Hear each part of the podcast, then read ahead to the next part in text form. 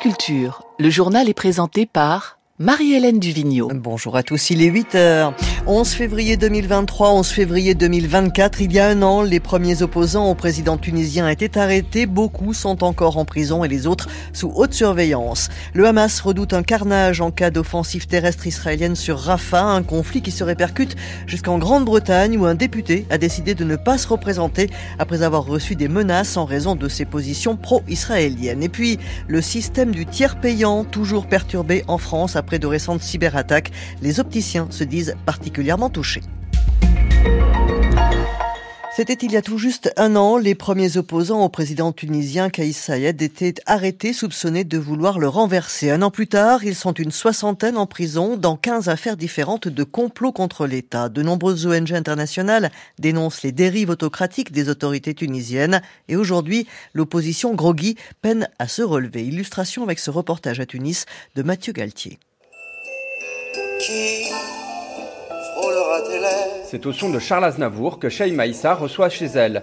Après cinq mois de prison, l'opposante au président Kais Saïd est libre, mais elle est interdite d'espace public. Un jour, euh, j'étais malade, je suis allée voir euh, mon médecin après avoir m'examiné et aussi faire l'éloge de, de la solidarité et tout ça. Elle m'a dit, Shaima, est-ce que le juge il est au courant que tu vas venir ici? Je me demande, est-ce que je suis libre vraiment? Le comité de défense des prisonniers politiques dénonce des dossiers vides. Les accusés n'ont toujours pas été entendus par le juge d'instruction.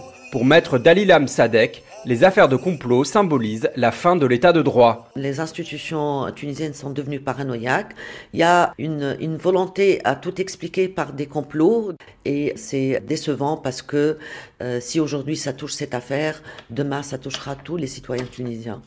Soufia Chawashi n'est pas en prison, mais c'est tout comme, vêtue d'un tablier de cuisine, la juge à la Cour de cassation décrit une vie tout entière dévouée à son mari, un ancien ministre incarcéré depuis le 24 février 2023. Lundi, je fais à manger. Mardi, je travaille. Mercredi, je fais les courses. Jeudi, je refais à manger. Vendredi, je vais au parloir. Samedi, je refais les courses. Dimanche, je commence les repas. Et voilà, c'est comme ça que se déroule ma semaine.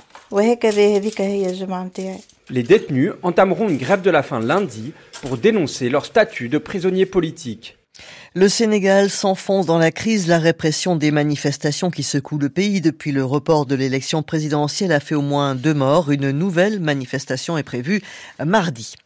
La guerre entre Israël et le Hamas continue de se répercuter bien loin du terrain du conflit. Ainsi, en Grande-Bretagne, Mike Freer ne sera bientôt plus député, alors que les élections législatives sont prévues cette année. Cet élu, depuis 14 ans dans le nord de Londres, a choisi de ne pas se représenter. Il dit craindre pour sa sécurité après avoir été menacé en raison de ses prises de position dans cette guerre. À Londres, Richard Place. Cette semaine encore, un homme a été interpellé après lui avoir passé un coup de fil menaçant. Ce n'est malheureusement pas le pire. À la veille de Noël, son bureau a été incendié. Deux personnes ont là aussi été interpellées pour incendie criminel avec l'intention de mettre la vie en danger. Il a également retrouvé de faux cocktails Molotov posé sur les marches de sa permanence récemment. Il représente la circonscription où se trouve le plus grand nombre d'électeurs juifs et il prend régulièrement des positions pro-israéliennes. Au moment d'annoncer son retrait, il a dénoncé l'antisémitisme ambiant qu'il relie directement à ces intimidations. Mike Freer avait également découvert avec effroi qu'un terroriste islamiste s'était renseigné à son sujet il y a un peu moins de trois ans. Il était même venu dans sa circonscription à un moment où Freer aurait dû être présent, mais il avait changé ses plans au dernier moment. Le terroriste est finalement passé à l'acte dans l'est du pays. Il avait poignardé à mort le député David Amos en octobre 2021, ce qui fait dire à Freer aujourd'hui qu'il a de la chance d'être en vie. Depuis, il porte des gilets pare-balles à chaque apparition publique. Le Hamas prévient quant à lui qu'un assaut sur Rafah pourrait faire des dizaines de milliers de morts et de blessés. Cette ville du sud de la bande de Gaza pourrait bientôt être la cible d'une offensive terrestre israélienne. Israël qui, après la découverte d'un tunnel du Hamas sous le quartier général de l'UNRWA à Gaza, euh, juge impérative la démission immédiate du chef de cette agence de l'ONU pour les réfugiés palestiniens. Vous en êtes peut-être victime depuis plusieurs jours. Le système du tiers payant est perturbé. Les deux principaux intermédiaires entre les mutuelles et les professionnels de santé, Viamedis et Almeris, ont subi une cyberattaque. 33 millions de fichiers de patients ont été dérobés et les opticiens se disent particulièrement pénalisés. Hugues Verdier d'Aviou est le président de la Fédération nationale des opticiens de France. On est plus touché parce que le tiers payant est un service qui fait partie de l'ADN de l'optique lunetterie.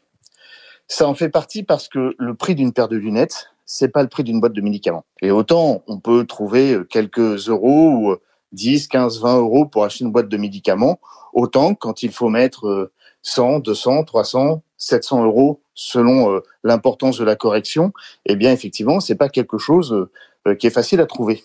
Et donc aujourd'hui, les gens qui comptent sur le tiers payant, eh bien, euh, ils sont obligés de retarder parfois l'achat des montures. Et puis il n'y a pas que ça. Les trésoreries des opticiens aujourd'hui, elles sont compliquées. Elles sont compliquées parce qu'en fait, ce qui se passe, c'est que l'opticien achète l'équipement, il achète les verres, il fait le montage, il passe du temps à faire le montage, il reçoit le client, il passe une heure avec lui à choisir les bons verres, à lui commander des verres, à faire le devis, et puis finalement, il va livrer l'équipement au client. L'équipement est parti sur le nez du client, et puis euh, bah, après, il attend le remboursement, la liquidation du dossier de tiers payant par l'opérateur de tiers payant. Sauf qu'aujourd'hui, eh ben, on n'a pas le remboursement. L'opérateur de tiers payant ne peut plus remplir sa mission de liquider le dossier et donc payer l'opticien. Hugues Verdier Daviou, président de la Fédération nationale des opticiens de France, interrogé par Azaïs Perronin. Un printemps des urgences, un été social, un automne du travail. Gabriel Attal précise son calendrier dans les colonnes du Parisien. Le Premier ministre indique vouloir d'abord régler l'urgence agricole avec une rencontre des représentants du secteur dans les jours qui viennent. Autre priorité, la jeunesse. Gabriel Attal veut adopter des, adapter les sanctions judiciaires pour les mineurs. Il envisage aussi un internat gratuit pour les jeunes en dérive. Le temps aujourd'hui ensoleillé dans le sud-est, hésitant en traverse et éclairci pratiquement partout ailleurs. 11 départements de la façades atlantiques sont placées en vigilance orange pour crues et ou vagues submersion. Les températures au meilleur de la journée, 10 à 15 degrés du nord au sud.